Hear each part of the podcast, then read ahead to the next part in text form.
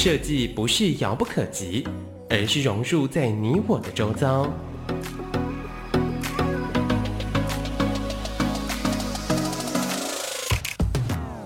设计台湾，带您认识当代最具代表性的设计。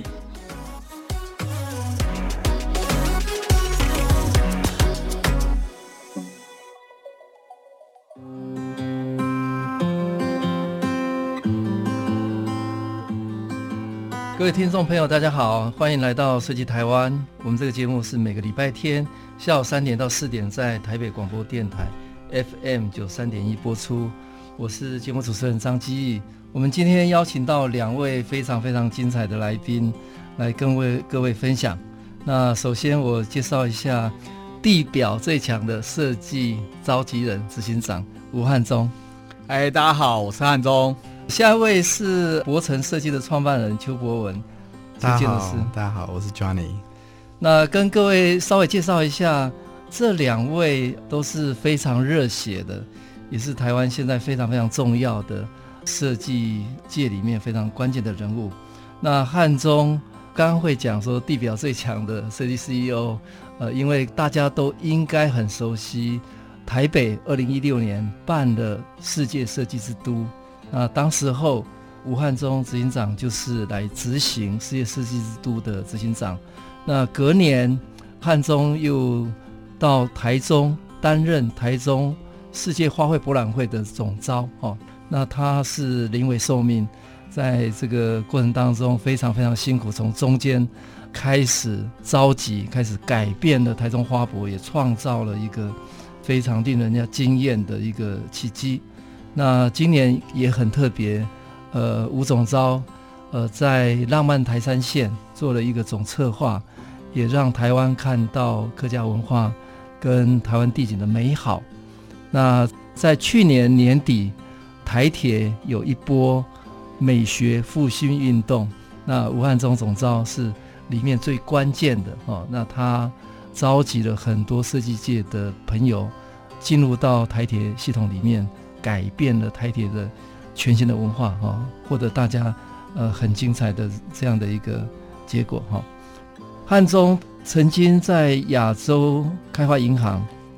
跟世界文化遗产基金会、跟社会企业弱弱水哈担任过咨询的工作，那也曾经受邀在在台北哦年会担任过这个论坛的呃演讲，那也有一本很有名的著作叫《美学 CEO》，那他是在台湾第一个用翻转工作为主题做社会倡议的这样的一个非常有趣的人。那邱博文建筑师是。呃，美国哥伦比亚大学建筑研究所毕业，也有海外多年的经验，在日本黑川纪章呃事务所工作过。那目前也在国内很多的学校任教。那最特别的是，我有很多的创意，总是能够在很限制的环境里面提出很令人惊艳的创意。那尤其今年他刚获得世界一个很大的。设计奖的室内设计类的首奖，那我待会也请博文跟大家分享。那我们先请两位聊聊了哈，你的成长的经验，你的设计呃的成长经验到目前为止，呃有没有一些比较特别的要跟大家分享？汉中，各位听众朋友，大家好，我就简单聊聊，其实。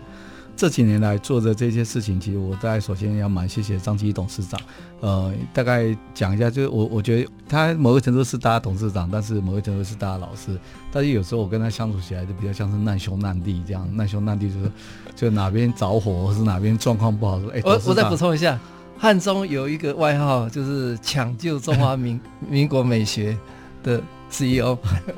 就是其实，在台北设计之都，然后从花博，然后其实就是很多时候，其实就是啊，我们真的看到千头万绪，都不知道怎么处理。有的时候，有时候就常约董事长，因为我跟董事长都是台独分子。所谓的台独分子，就是说，哎，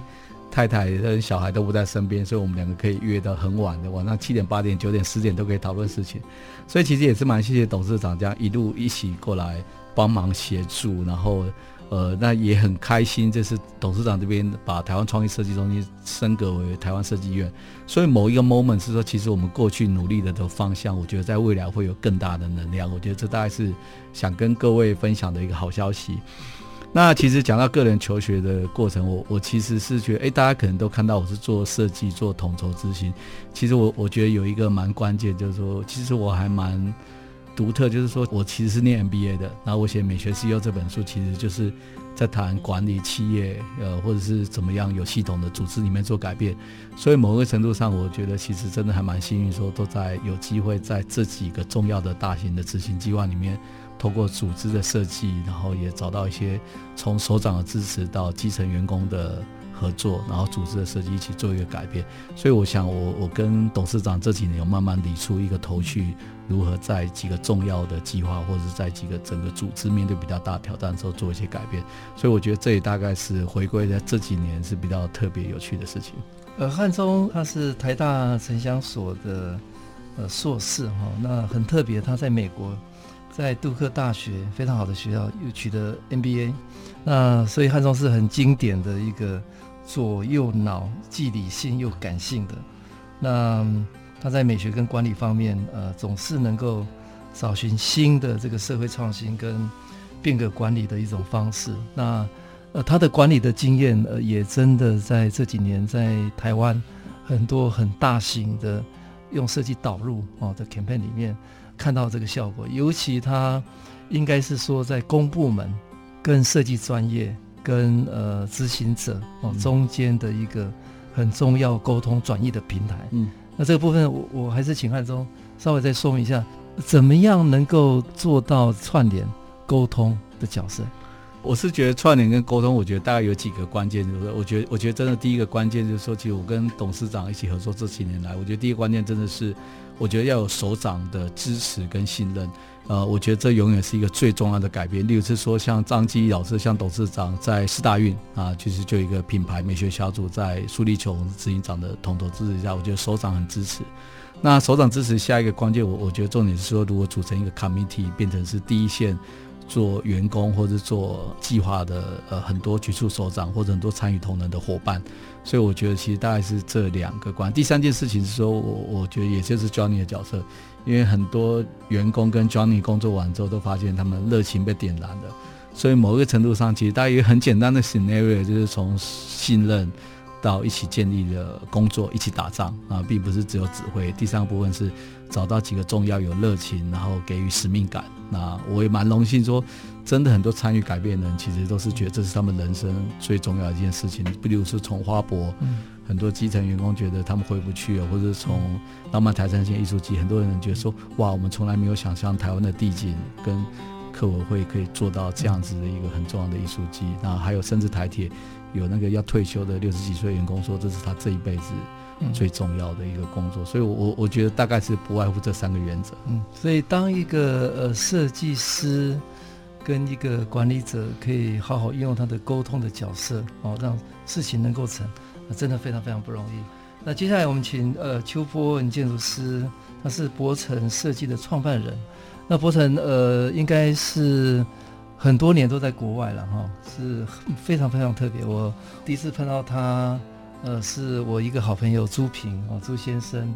他们在空总有一个非常低预算的，但是充满高度理想的一个委托。那我看到教你用用纸这个非常。简单的材料创造出来的空间的美学美感，呃，令人惊艳。那而且刚好在民国一百年，在台东也办了台湾设计展。那博文用台东的太麻里的金针的颜色，做了一个呃，从天花板悬吊下来几千根线，让民众可以拿起剪刀跟这个作品做互动。那也引起大家的这个热烈讨论哈，所以。当一个创意人，他怎么样投入到这个设计的领域，而且愿意回到台湾？我看到很很多小案子都做得超级精彩。那博文跟大家分享一下。好啊，谢谢。可以大家叫我 Johnny。呃，我是一个小留学生。然后其实刚刚有提到回到台湾这件事情，其实我那时候也是挣扎非常久。那我回到台湾其实是一个命运的转变。那转变其实是因为我有僵直性脊椎炎，然后之前在日本工作跟美国工作的时候，让我所有的身体都发炎，然后就没有办法工作，整天在床上，然后连上厕所啊、吃饭都非常痛苦。那我那时候非常的难过，然后觉得好像整个建筑的生涯全部都结束，因为我永远不可能再去工地，永远不可能再爬鹰架，所以那时候是一个非常黑暗的时候。那时候刚好在美国，然后我们本来已经决定说，我要居住在美国，拿绿卡，然后再去英国，然后去走遍世界，继续继续去为这个设计的梦想继续往前走。然后最后这个病产生的时候，我有点不是很想要直接收起来，然后回台湾，然后就是养病这样子。可是某方面也没有办法，因为在美国你没有保险，没有工作，你就是一定要离开你的事业。然后那时候的台湾是大概在两千零七、两千零八的时候，所以那时候的台湾的设计其实是大家看过去，其实就是想要往外走。然后那时候我的想法是这样，我想说，怎么可能在这个地方做设计公司？怎么可能还有什么设计的思想？这些建商其实都是要，你知道，就是要赚钱的 building，都是在谈一个表面的设计，然后就拉一个什么设计的那个销售中心，然后想办法。把它变成一个概念，然后卖出去。那时候，那时候我就是非常的对这个环境非常的失望。然后直到我躺在病床，然后我前老板廖国成建筑师的时候，他还找我做一个竞图。然后那竞图就是台北大学图书馆。然后就躺在病床上，他就说，反正我在病床上也没有什么事情做，我就在那边画了几个 sketch。然后出了病院之后，我就是跟他合作这个案子，然后我们就去投标，然后投投标就上了。哇，那时候觉得哇，怎么会这样子？这这设计这么的奇怪，怎么也可以让我们得到第一名？然后我们就非常非常兴奋。然后我觉得说，哎、台湾还是有希望哦。然后就从从那个之后，我就开始思想我怎么去在这边做定居，然后怎么去开始我的公司，跟我的理念怎么去灌注在每一个设计的作品里面。到今天来讲，我其实我觉得那是一个非常大的转变。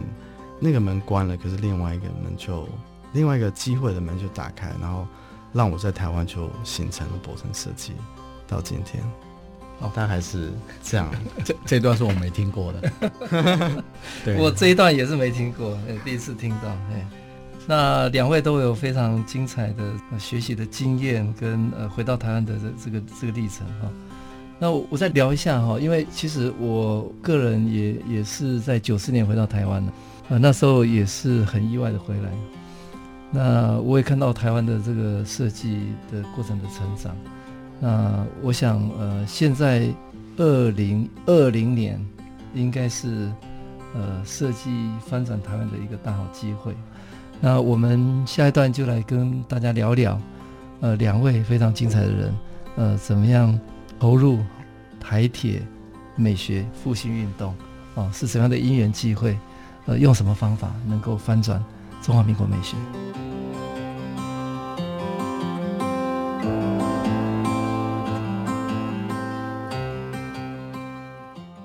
各位听众朋友，大家好，欢迎来到设计台湾。我们每个礼拜天下午三点到四点，台北广播电台 FM 九三点一，我是主持人张基义。我们两位非常精彩的来宾，呃，吴汉忠总召跟 Johnny。好，那我们接下来跟各位聊聊最近话题非常非常热门的台铁美学复兴运动。那我就请汉中跟我们聊一下，呃，为什么有这个台铁美学复兴运动？那过程当中有很多很特别的机缘跟方式哦。那最后成果真的令人太感动了哦，很难想象，呃，台铁一个一百三十五年的老机关。呃，居然能够用美学来感动呃这一片土地的很多人。那过程当中最早发表也让大家觉得很赞叹的哦，就是呃 Johnny 哦帮台铁的这个环岛之星全新打造，完全逆转台铁的美学的经验。那我待会也请 Johnny 分享一下呃这段过程。好，来汉忠。好，大概我先谈谈上半场。这个上半场也会有这个机缘，其实就是说，我想各位听众朋友一定在今年的一月一定有有年初一定有骂过台铁，说怎么这么丑？这样怎么可以这么丑？这样这是张继老师的骂法，说都什么年代了还可以这么丑？于是这个那个台铁那时候的邮轮式观光列车出来，引起全国的挞伐。那其实台铁也蛮无辜的，台铁明明就是一个把那个旧的莒光号的列车整修，让它不要漏水，但是宣布的时候，大家会觉得说，哎，你怎么重新打造，打造成这个样子？全国都骂翻了。所以在那个时候，其实就是。呃，大家都在骂，可是不知道怎么办，所以后来就林家龙部长跟那个那时候黄玉颖次长跟张正局长说，那反正就是死马，我们怎么来当活马医好了，就成立那个美学设计小组，就开始这个工作。那其实这一开始也是蛮特别的缘分，就是说，呃，其实我仿照的这个原则就是张基董事长在那个四大运的逻辑，就是说把骂最凶的找来，因为如果骂最凶的找来，他们发现做不了事情，他们就不会再骂了，至少有一批人不会再骂了。但是其实找来某一个程度上，其实就是说，我们希望在台铁几个重要的计划，可以开始有系统的把设计美学导入，跟他们做一个接轨。我觉得这一开始，那那我必须还蛮佩服张正元局长。其实局长为这事情非常慎重，他还特别去台中花博那时候还看一下，说到底设计怎么导入，做出成果。所以他是率领了所有的团队跟干部在。呃，美学设计小组成立之前，他其实也自己去做了很多功课，怎么做。所以我，我我其实是觉得说，其实一开始其实也是一个蛮艰辛，一个意外。但是，我觉得是这个意外演变成为后来，我觉得台湾公部门危机管理最好的案例。如果从一个最危机的状况之下启动一系列改革，然后做到一个。一个好的初步的成果。那这过程中其实有非常非常多的故事，例如是说，呃，许多委员们跟机务的团队，其实跟台铁员工都开会开到九点十点，那非常多的晚上来协助。例如是说，日本团队去他去跟韩国乐铁做一系列的改变。那我我觉得背后在呃环岛原始列车这一件事情，我觉得背后有几个很大的改变。其实。其实我先讲一下 Johnny 啊、投入之前啊，其实 Johnny 投入之前，我们是孤军奋战啊。孤军奋战就是说，可能 Johnny 不知道说，我们一开始去那个台湾车辆公司的时候，他们就带我们去看，来来来来，你说你们要设计改造，我带你去看那个现场是怎么样。就一到现场，他说，哎，这个是呃车厢哦，如果你要改墙壁啊，这不是贴壁纸哦，我们还要把地板重新翘起来哦。来，这是柜子，这个柜子并不是那个。你去 IKEA 买个东西来装上去就好，火车是开的，它是会动的，就有点觉得说，哎，什么有点被下马威的感觉，很像是说，哎，就是、的确是要，的确是这样的，你不要来闹了这样。他说，哎，车子不是你要做装潢啊？那我我觉得一开始其实，我觉得打造车辆有一个 know how，所以其实我想说，哎，Johnny，我们援军还没到的时候，其实是孤军奋战，是蛮辛苦。那所以就我跟几个台铁基层员工就就开始做这个搅动，但是好险后来呃这事情一启动啊，然后 Johnny 就来了。那那我我要特别讲一下，就是基一老师那时候有特别骂这样子，我在想 哎基一老师一定要要把他找起来，因为刚刚上一 part 有讲说他是很多人的董事长，但是对我也很像是是有那种难兄难弟或者是战友的的那一种这样子，就是卤煮互相轮流当这样子。那我我我想我这样子讲完要 cue Johnny 出场好了。那其实就像是董事长讲说，Johnny 最擅长的就是低预算，然后有高效，真的是超低预算，所以超高创意，超高。对对对对。然后其实我我一开始接台铁的时候，我我收到一封很感人的信。其实刚接台铁这个任务不可能。其实我我很诚实跟各位讲，我跟那时候我和张基老师跟台铁张振宇局长，我们三个人自己常常开玩笑说。就是如果台铁做到啊，我想公家机关没有人说他以后做不到了，所以我们三个常常这样自嘲，这样也是互相鼓励，呃，互相打气。那其实 Johnny 这事情很好笑，因为我我我们在一开始成立这小组的时候，我收到有有几个讯息，有几个讯息，我我觉得其实台湾设计界蛮温暖的，就大家知道你跳火坑都会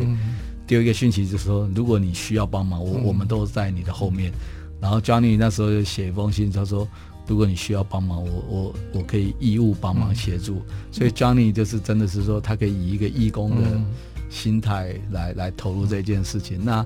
我后来想说，那 Johnny 最擅长低预算，但是我当时当初考虑的并不是他的低预算，其实我考虑是 passion，嗯，因为我们在去车辆打到公司看完之后，我觉得确实呃这一个计划合作，它并不是只是单纯的。设计，对对，它某个程度上是需要找到一个有热情的人，可以陪伴台铁，跟陪伴台湾车辆公司走一段路。所以，所以我我也认为，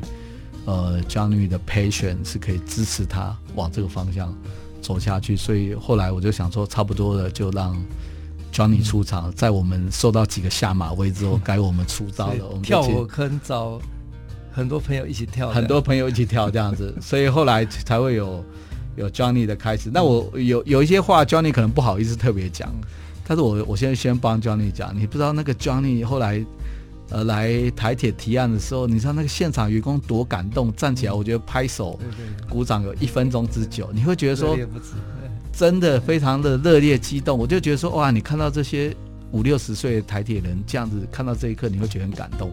但是后来大家会觉得，哇啊，怎么办？怎么改得下去？所以后来就是有一段陪伴的过程。那我想，我就把球丢到这边，然后也许看 Johnny 或董事长可以接。哦，Johnny，我我知道你的亲戚跟台铁还有一些姻缘嘛，哈，所以你那时候跟汉中一起跳火坑，是带着一种使命感下来了。对，跟我聊一下。哦，谢谢汉总。嗯，我觉得这个这个过程就是汉中帮忙很多，我们才有机会进来，然后然后把这个小男孩的梦想呈现。对对对对对。呃，就二月十一号这个事情，其实看都非常难过，因为。其实都知道，说小时候，嗯，我小时候我们家人是南部人，所以只要过节的时候，大家就会抢票，然后最后只拿到几张票就抢到那几个位置，然后整车的那个亲戚朋友们就想办法挤那几个位置，然后慢慢坐个四个小时的车回去。所以二月十一号看到的时候，我们就觉得很担心，然后也很难过，就是那种小时候的记忆会不会因为台铁变成。然后这么的不是这么优美，然后然后变成非常非常的卡通化之后，是不是那种小时候的记忆就会变成比较非常非常的商业化？那我们其实真的能力不是很多，可以去帮助什么像金钱的事情或，其实我们最会的就是设计，所以那时候我就是非常非常希望怎么样用我的设计能力去帮助台铁，然后我就开始就写了很多很多信。我只要认想到什么人，我就发。然后这封信其实它是非常正面的，就是说，其实嗯，每个事情都会需要被同情的地方，因为我相信某方面来讲，他们也不是愿意这样子，是也许他们的 management 或者说 SOP 刚好 unfortunately 让这件事情发生。那我们怎么去重新看待这个事情？然后用我们的能力，用很少的预算，然后一定是可以去达到一个更好的效果。所以这件事情我们非常的感动。然后第一次简报，我们也蛮我们也蛮兴奋的，因为其实他给我们的时间不是很多，他好像两个礼拜。然后两个礼拜我就因为这个在火线上，所以要很赶。我就不眠不灭的，我就派了我我几个最好的员工，然后我每天在那边想。然后到最后一天晚上，我记得两点还在改设计，然后还在改三 D，就为了好像隔天早上的那简报。然后当然也很感动，大家能够非常喜欢。而且我，我大概也知道说，就算喜欢之后，要最后要接下去的那个施工的面，其实是最困难的，因为一定有某方面的很强烈的 standard，或者说那些消防的事情啊，或者会移动的这些事情，我们要去克服。可话说回来，要是说我们这些能克服的话，就最难的东西的克服的话，其他事情其实都 都是可以解决的。那这里面有几个不同的关键，就是工班的认知嘛。也许他们的工班没办法做到这么细的细节，呃，那我们是不是可以请我们工班去做？他们也许从来没碰过皮的部分，诶，所以我们握把的部分可不可以请请我们的家具厂商去制造皮的部分？他们从来没有想过说，诶，也许可以验不同的 pattern，或者投电可以再重新恢复。那种呃电绣的思想，而不是用广告印刷的思想。那我们就利用我们平常在建筑跟室内设计的所有的厂商跟朋友跟工班们，就全部把它拉起来，全部都跳进去，然后全部重新思想。那我觉得还有一个很大的关键，其实是灯光的关键。因为要是我们还是用这种传统的车子，非常亮的光线，在观光列车上居啊、呃、做这种长途的。呃，火车的时候，它会比较刺眼，它比比较没办法去放松心情，去欣赏外面。所以，当我们很大的关键把灯光变成三千 K 的时候，整个心态就慢下来了。然后，这是我一直在讲，就是怎么重新设计时间。那台铁对我们来讲，就是把时间放慢，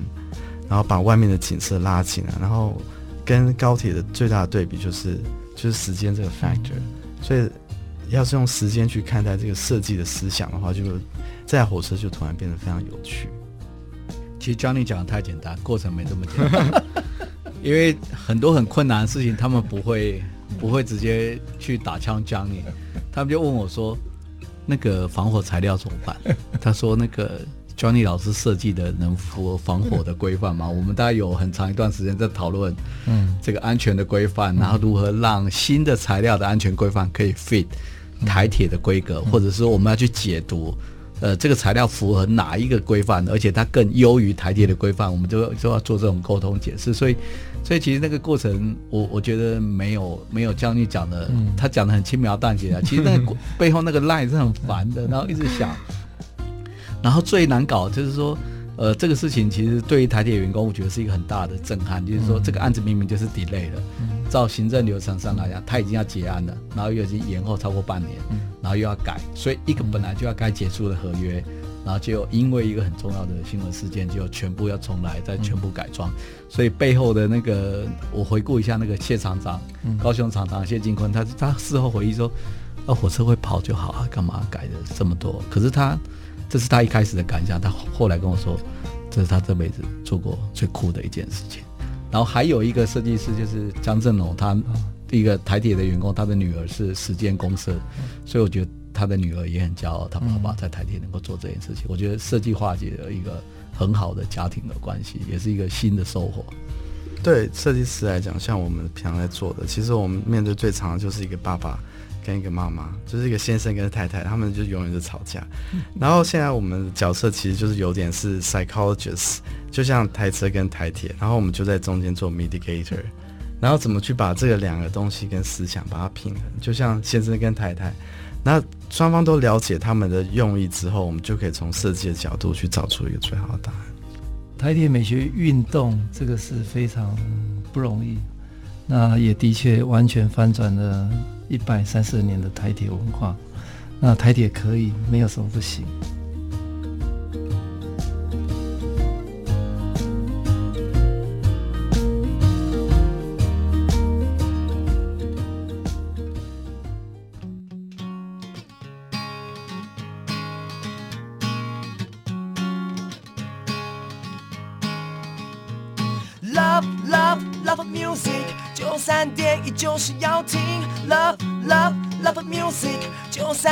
就是要听，就是要听，就是要听，就是要听，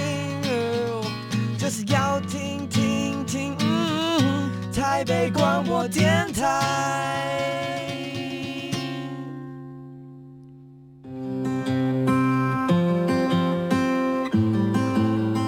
欢迎大家来到设计台湾，每个礼拜天下午三点到四点，台北广播电台 FM 九三点一，我是主持人张基义。呃，我们继续来聊台铁美学复兴运动哈。那汉中在里面扮演的一个非常重要关键的这个沟通协调，尤其是在政府机关那么复杂的一个部门里面，怎么样做一个时程上跟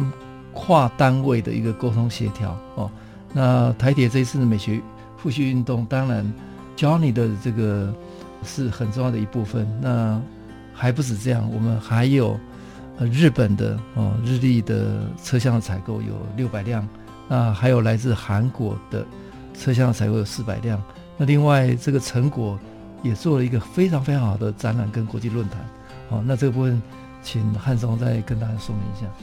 好啊，我是觉得说这个背后的协调的过程，大概有几个原则，其实可以跟有几个想法可以跟大家分享。哦，是说，其实我是觉得说，其实呃，在一开始我们一直跟台铁在沟通，在做员工的教育或是首长的沟通。那那我觉得张基老师他有一个理论，我觉得讲得非常好，就是说，其实机关内部要推动设计美学，最怕认真的外行人。那认真的外行人，表示说这个同仁很认真，可是他做了很多设计的外行，很多设计的决策，就会让这个美意所打折。所以其实某一个程度，美学小组或者我们中间过程的协助，就是说我们让认真的行政的同仁有一个很专业的内行人。可以协助他们在很重要的决策去做这个设计流程或行政流程。所以我觉得这次台铁美学的成功，我我觉得不外乎就是说，我们我们跟张基老师所扮演的角色，就是说我们其实是把它当成是一个中间的协调沟通者，让行政专业跟全台湾最好的专业者，跟全世界最好的车辆设计公司可以发挥。我们某一个程度是把这个沟通的机制，把它透过一个行政流程或是一个非正式咨询方式来协助。所以，其实各位在这次明日的的这一个展览里面，可以看到台铁对于未来列车从观光的到呃未来的会取代自强号城际列车做一个发表。那其实这背后的团队，其实我我们的逻辑很简单，其实我们让做这件事情做最好的团队的愿意进场。例如是说，平面设计师严伯俊设计一个很棒的主视觉，把这三辆列车。做一个点题跟会诊，那呃论坛的部分是由天下杂志执行，我觉得非常专业，也谈出一个台铁的愿景。那展览部分是由台湾呃在做大型的展览活动公司最棒的安逸，所以我我们的工作很简单，就是我们会参与几个重要的协调沟通会议，让这几个最好团队发挥他们最好的设计专业，然后让台铁做最好的行政资源。所以某个程度上是说，让最认真、最专业的事情在岗位上呃发挥。那我们的角色只是把大家串起来的的角色。那这个角色其实同样都是在日历。其实我觉得有一个案例，我觉得也可以跟大家分享，就是说，其实呃，美学设计小组的几个重要的成员都有参与日立列车的改造。一开始我们也是很挫折。那最大的课题就是说，其实台铁它作为一个行政机关，它其实没有办法做出一个很专业的品牌跟很专业的设计的愿景的沟通。所以我们大概做几年，一开始就是说，其实日立是全世界最棒的。车辆设计公司也是打造厂，可是他们一开始提出来方案，局长掉头就走，局长觉得不满意。那日立公司也很委屈啊，日立公司就是说，可是你要请台铁告诉我们说，台铁要什么样的车子。所以某个程度上，我们就像刚刚 Johnny 讲的，我们就像是一个智商师，或者像是一个专业的协助者。所以我们就在这个过程中，我大概就是重新定义了未来的台铁是什么样子。大家都有共识，台铁要一个新的形象，跟过去不一样。有未来感、有速度感，甚至可以打败高铁的这种形象，所以台铁有一个这样的企图心之后，我们就把这个讯息转给日本的 Hitachi 公司。那我觉得最重要的改变就是说，其实我们导入的设计方式，说过去行政部门开会就是排排坐，然后一个单位讲过一个单位，然后最后主席才是是以上通通依照意见修改。所以这个事情就不是一个设计的方式，所以我们就把这个流程把它改变成比较像设计的方式。哎，例如是说，其实已经就没有马蹄形了，等于是一群人坐下来，然后旁边是便当、饮料，然后坐下来开会，然后也没有所谓的长官报告，就是设计师来讨论，哎，设计师在分享他的观点是什么，然后我们讨论完之后，哎，我们觉得美感设计上面，哎，想听听看设计师最专业的想法，那我们站在台湾的民情有没有什么需要调整的改变？那这些改变能不能符合？机械安全的功能做一个最重要的基础，这些是不能捍卫的。所以某个程度上，我们很快就用透过这种工作小组改变会议的方式，形成了一次又一次把设计往前推进。所以某个程度上，我觉得最重要的关键是我们如何把一个好的 design process 跟一个决策的流程，陪着公部门的同仁一起把安全做好，把行政流程做好，而且重要是安全跟行政流程做好之后。不只是把这件事情做完，做得很漂亮，所以我觉得这大概是过程中背后的一些小故事。我想这个过程真的很不容易啊，尤其对台铁一万多员工的一个老机构，当然首长要重视了。我印象还是很深刻，简报的时候，像在一个大会议厅下面上百人在那里听首长裁示，但是过程当中缺乏一种专业跟专业对话。沟通的可能性，所以后来我们在过程当中，汉中跟我们就建议，就用小桌的方式，不要先决定结果，先让专业团队来想象他为什么有这个概念。那台铁也要能够提出他的想法，那两边能够专业对口，那来回来回才会聚焦，做出一个好的东西。那这个沟通成本虽然很高。那但是以最后的结果来看，这些都是必须在设计的最前期要做的投资，而且它的报酬率是最高的。嗯、哦，我们往回看，看到这样的一个结果。嗯、那另外是不是在台铁未来透过这样等于是机关的文化或者品牌的形象，或者台铁他们自信心，是不是会有什么改变？从你的观察，好啊，其其中我观察之后，我我能够感受到几个很强的能量。那这个很强能量，例如是说，例如有参与 Johnny 在改造那个环岛列车的时候，参与的同仁他们都会重新看待他们的工作。例如是说，我们今天在讨论说。后续的那个观光列车之后，后面如何品牌维护，持续做到出厂的品质？我发现整个员工的眼神都亮了，而且那个使命感就自己上来了。所以我，我我其实是会感受到一个很强烈。包括前几天台铁员工跟我谈明年的做的事情，他们竟然跟我讲个概念说，哇，他们想要把支线列车推动品牌化，所以他们从一个最早的运输的角色开始要提供一个。品牌跟一个有信任感、reliable 新的体验的逻辑，所以我能够感受到说，其实透过设计，我觉得大家一直都会误解说，设计做的是美感，做的是包装，但是我觉得这次做到的是说，这次最珍贵，我觉得是设计组织的士气跟组织的文化。比如说我们在流程里面告诉大家说，可以怎么样跟设计师合作，然后看到的成果，我觉得大家对于这个台铁的士气跟文化都有一个新的定义。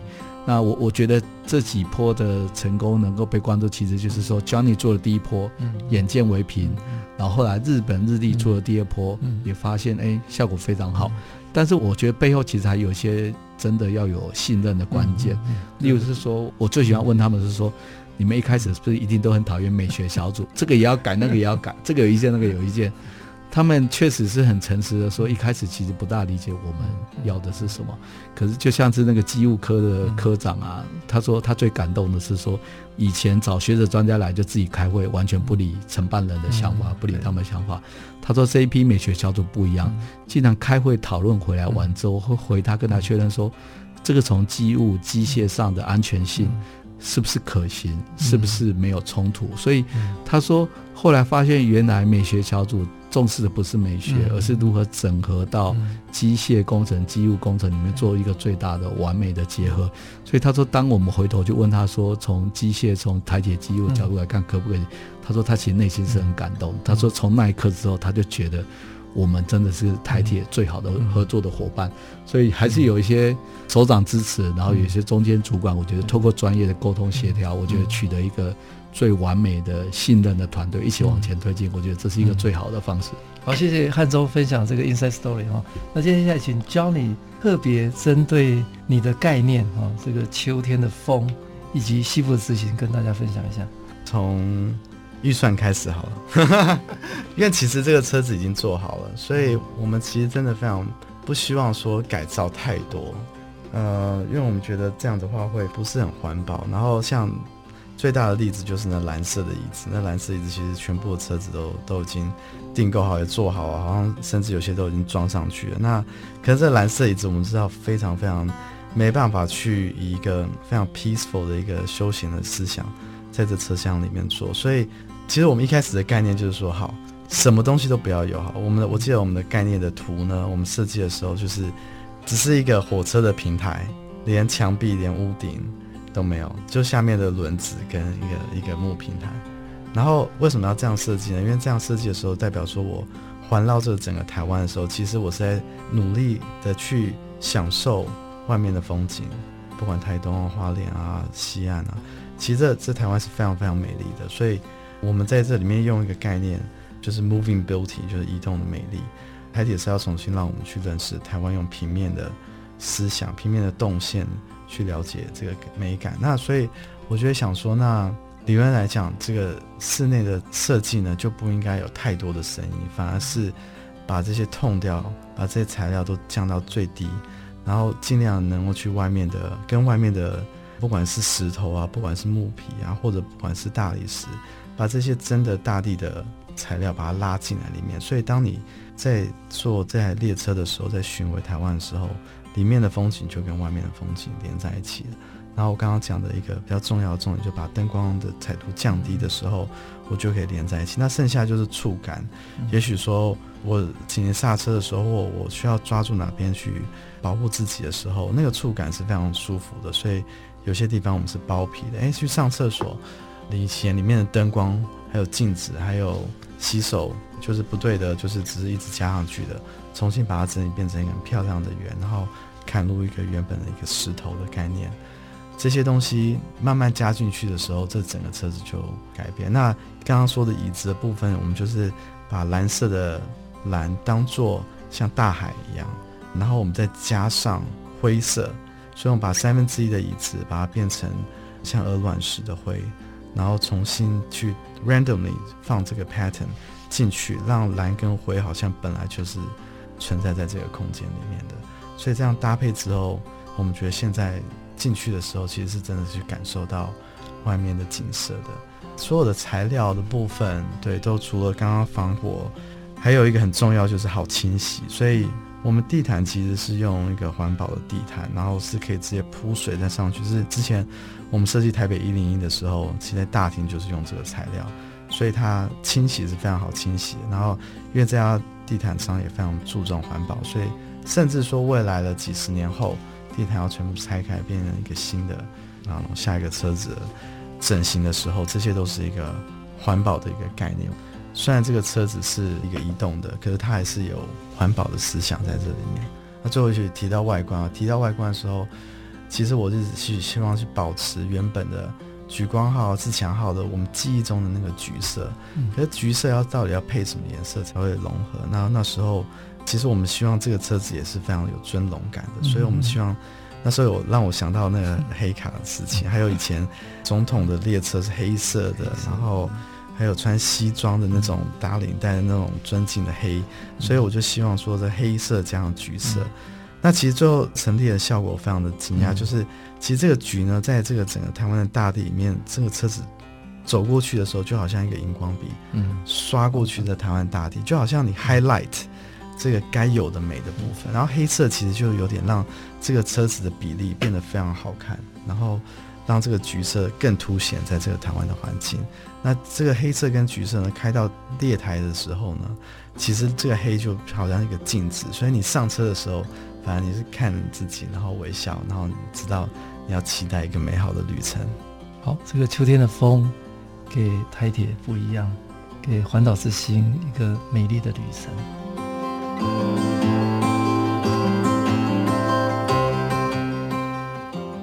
各位听众朋友，大家好，欢迎来到设计台湾。每个礼拜天下午三点到四点，台北广播电台 FM 九三点一，我是节目主持人张基义。呃，我们两位非常精彩的来宾，请汉中来分享一下他过往的非常丰富跟精彩的经历哈。那尤其是二零一六。台北世界设计之都，到二零一七的台中世界花卉博览会，跟二零一八的浪漫台山线，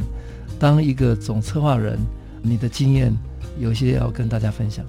好啊，其实这一一路也谢谢很多设计界的朋友能够帮忙。那我想就这三件事情，我大概有学到几件事情，就是很无私跟大家分享。那我必须很诚实讲说，其实台北设计之都的这件事情，它其实种下了一个种子。那这个种子其实它可能。没有办法马上会像杰克摩多一样长成大树，但是我相信他在台湾做很多事情在萌芽。我我举的例子是台北设计之都最感动的那一刻，就是说像呃总统跟吴思瑶委员跟那时候跟我们在谈说台湾的身份证要重新改变，所以在总统来参观的那一刻，我们就开始启动了身份证重新设计的运动。没想到两年之后，他就开始呃让身份证开始启动，也许在未来一年。我们可以收到新的国民身份证，所以我觉得它就像是一个种子，启动了很多改变。所以包括在二零一八世界花博的时候，其实，在台北的经验之上，我我们大概就有更游刃有余可以做事情。那背后有一个蛮有趣的故事，我想跟大家分享，就是说，其实我我们刚接入、刚投入花博的时候，其实我们就很大胆的是说，其实跟那时候的林佳龙市长，然后报告市长，其实最重要的并不是在做所有设计之前最重要的设计。其实是要设计一个组织跟设计一个流程，因为你没有把一个组织跟把一个设计的流程做好。全台湾再厉害，或者全世界再厉害设计师，他是不会愿意跟你合作的。所以那市场就说：“好啊，那你要怎么做？”我就说：“我就说，那是不是要有一个独立的设计部门，或者一个设计团队，然后有个设计长的机制开始对接？”所以，我我们花很多力气在做一个前期的规划，让设计可以发挥。那背后有一个小故事，这也可以讲出来，就是有一天我们在花博天下杂志出了专书的时候，背后就是说我们把所有设计师访谈完，后来看看，哎，有些事情不大对。不大对，就是传统的行政系统都会把市长的序啊，什么把这些公部门的关键官调放第一个。我们后来觉得说，当所有的设计师都很热情的讲了他理念的，如果一开始有这样的开场，我觉得其实很不合适。于是我们那时候的《天下》杂志策划的主笔林宝宝他说，我们来提议好了，我们要不要让林佳龙市长说服他说，把政治人物把首长的话放到最后面。于是我们就跟市长提了，市长，我觉得这本书做得很好，唯一有一点要改善，就是我们希望把你的序放到最后面，我们让专业者的话先讲。哎，没想到一讲，就是市长就完全支持，因为这也是符合花博多让全世界跟全台湾最好的人发挥。那从这个故事背后来讲说，其实我觉得很多人默默在提供给台湾最好的专业者跟设计者一个舞台。那我觉得包括后来的。浪漫台山线也是这样的机制，因为有了一个设计的机制的经验，那那我必须很佩服李勇的主委，他跟林佳龙市长一样，他没有塞任何一个设计师说你一定要找谁，你一定要找谁做说，没有，他说全部都是你们的专业决策，然后找最好的人来，找最能够跟客家庄沟通的设计师的，所以我觉得某一个程度上，在组织的设计，在这种平台的创造，我觉得台湾在这几位很重要的首长之下。已经创造了一个很棒很棒的基础，所以从花博到呃浪漫台三线，我觉得背后都是有这么多的故事。讲我我觉得大概是这几个，我想是最重要，想要还来跟大家分享的一件事情。好，接下来请教你分享一下，因为我知道他才刚刚得到一个非常难得的世界很重要设计奖项——室内设计的首奖。那另外多年以来哦，教你对台湾的学生有重大的关注力哦，所以他事务所提供了奖学金哦，让台湾的设计科系的学生有机会到海外去交换跟学习。呃，那教你跟跟我们大家分享一下。对，我蛮兴奋的，我上两个礼拜在 Amsterdam 就是在拿这个 Wolf 跟 Insight，Wolf 就是世界。建筑节跟室内建筑节的一个大赛，然后这大赛就是三天，所有的国家最好的设计师来有三天的简报，然后去去用自己的作品来去证明是世界最厉害的，这个是非常非常紧张。然后我去了四年，每年都非常的失望，然后每年晚上都一直喝很多酒，然后想说为什么没有得。那今年第一天其实我没有晋级，然后我就啊算了，反正每年都差不多。第二天，然后晚上就去想说啊，反正应该差不多了，然后就去吃饭啊、喝酒，反正在 Amsterdam 嘛，就是还蛮快乐的。就看到简讯，哇，很多人恭喜，哇，我们进了第二阶段了。然后第三天的话，就是全部的像 BIG 世界最厉害的一个建筑师，是帮世界上最厉害的餐厅叫 Noma，嗯，丹麦的，丹麦的，哇，那个餐厅跟那个设计师加上他们的预算跟时间，哇，想说怎么可能？一个台湾一个破老了九十年的日式老屋，怎么可能得到这个大奖？然后那天晚餐就是还是要去颁奖典礼，然后本来想说也放弃了，不然他们就让我们去。然后我们去的时候，本来也是想说放弃了，然后在大家那喝酒、聊天、吃吃蛋糕，然后就慢慢想说，哎，然后这次讲要给了一个日本老房，然后给一个很老的日本老房子，给一个分享的概念，怎么用？呃，sustainability 绿能的概念，怎么用环保材料，怎么去做？然后我的 partner 就很兴奋，就抓住我，哎，教你教你，我明了，我明了。那那时候最不可思议是，像全世界的这些设计都是用这么多的时间跟金钱，还有这么好的材料去做出最完美的东西。然后，可是我们竟然可以用台湾这个非常快速的案子的思想啊，或者低预算的思想。然后可以去拿到全世界最好的一个奖，这个是非常非常不可思议的。所以我方我相信某方面台湾的这种 locality 的思想，嗯，我们西方的西方的思想其实一直是永久性的 immortality 跟 permanence。在我回来到台湾之后，我发现这边其实是完全的反向思考，就是怎么用一个暂时性的思想，比较快速暂时性的思想，搭配当地的工班跟材料。怎么去做出一个 local 的一个设计，这个才是我们台湾的这个这个未来。然后，所以我非常非常相信这一点。其实，在我回来台湾现在已经快十几年了。呃，我五年的时候我就开始做一个奖学金，因为我知道台湾的学生我在教书教了五六年之后，我发现台湾的学生只想要往外走，因为他们对台湾也没有什么信心。不过回来台湾之后，我发现真的有很多美好的事情。然后我就是给这些学生一些机会，就是说，不要每个学生都在批评这批评那个。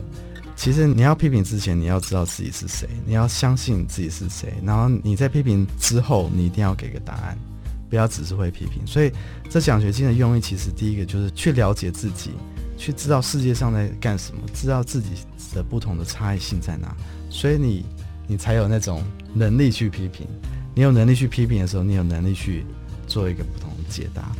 那今年是第六年啊、呃，我在这边广告一下，就礼拜天在旭光公务所在台中，我们会有今年四个学生回来的这个发表会，然后我们一月一号也会再重新二零二零年的 OUT 的奖学金，然后每个学生都会申请。这其实不是我自己一个 effort，因为我知道我自己能力太小，所以我也是找了我一些很好的设计公司的朋友。那这些设计公司的朋友。大家都捐赠十万块，然后希望每个学生都能够去被帮助在不同的领域。那我们现在最大的 goal 就是，除了台湾学生出去，怎么去帮助台湾的设计公司，也有不同的思想。所以从去年开始呢，我们也让这个奖学金从国外的学生可以进入到台湾的公司，然后去改变台湾设计师的思想，开始专门对话，开始交朋友。交朋友的时候，就会有更多的 intimate 的 conversation。关于什么是设设计，然后世界上在发生什么事，台湾在发生什么事情，那所以我现在被选当做呃副理事长，在 Appstar，就是亚太空间设计协会的副理事长，所以我也希望透过这个机会，让东方终于有一个声音，跟西方有一个 conversation，不管这个 conversation 或每个国家的 conversation 是什么，可是只要是我们 united，我们有共同思想。我们就可以开始跟西方有个不同的对话。那我还是非常相信台湾这个地方有 full of opportunity，很多很多机会。然后我回来之后，我才非常非常高兴，说台湾这边给我们的什么机会？要是跟香港比、上海比、北京比、首尔比、新加坡比、Tokyo 就更不用讲，这些地方房租是非常非常贵的。这些员工是非常非常贵的，所以你要是有什么 creative 的 approach，你是没有办法说很快的就想要把你的想法转变出去的。刚好今天是的一月的时候，我会在台湾建筑写了一整个杂志，包括访问八个室内设计师，为什么台湾的设计这么的厉害，然后怎么去，因为我们历史的关系跟未来，从二零二零年怎么去突破。然后成为世界的一个英雄。嗯呃，两位都是呃台湾中生代啊，因为我我觉得我们大概差了差了一个 generation，那大概差十几岁应该有了哈。那我也看到两位长期投入在台湾，不管是公共领域怎么用设计导入，汉中是一个非常非常重要的关键者平台。那 Johnny 是有丰富的国外经验，回到台湾。他希望把台湾的设计带到国际去，也有很多不同的想法哦，所以我请两位分享一下，就是你们怎么来看呃设计在台湾的未来，或者有什么期许，好不好？呃，其实 Johnny 讲说他算了全世界这么多地方，我后来发现，我觉得这几年改变确实让台湾变成是一个很重要的世界舞台，因为。我觉得从过去到一个城市可以开始有了设计的概念，例如是说在张基老师跟那时候黄建庭县长催生之下，最遥远的地方有一个呃台东的设计中心。那在花博豪华朗机工做的装置，连德国跟全世界的科技艺术团队都为之睁大眼睛。那这几年其实包括台铁的美学复兴，还有台创跟公路总局合作的北花线。我觉得其实说台湾设计师，呃，未来会有更多更重要的舞台可以发挥。那我觉得这是一方面是恭喜好事，但是我我也其实想要期待是说有越来越多好的设计师在这个过程中能够学习成长，因为以台湾为 home base，让他们可以去打世界杯。我想这是台湾设计界最重要的一个基础。来，教练，对，我觉得台湾其实是到处都是机会，然后是怎么去。把这个机会变成自己的一个一个思想，然后展现出来。最近我们一直在在思考台湾的论述，设计的论述到底是什么？那对我来讲，其实台湾的从以前的转变，从更早之前荷兰控制我们，然后到到日本，然后再到国民党，然后现在变成 democracy，这些的不同的转变，让我们这个社会其实有非常多有趣的一个 temporality 的一个暂时性的一个思想。那这个暂时性，其实我相信是某方面是一个台湾的。设计的一个论述，然后这些暂时性其实不是暂时，这些暂时性是永久的。嗯、这些暂时性其实代表时间。我们重新把时间做一个思想化，就是 progress。我们只要有 progress 的话，就有明天。所以，我们就是努力往往前面。好，二零二零年是台湾设计改变的关键的一年。呃，现在台湾设计力百花齐放，我们希望台湾未来有机会透过设计。让世界看到。今天非常谢谢我们两位参与的与谈人，台铁美学设计咨询小组的召集人吴汉忠吴召集人，跟博成设计的创办人邱博文 Johnny。那希望各位有美好的一天，谢谢。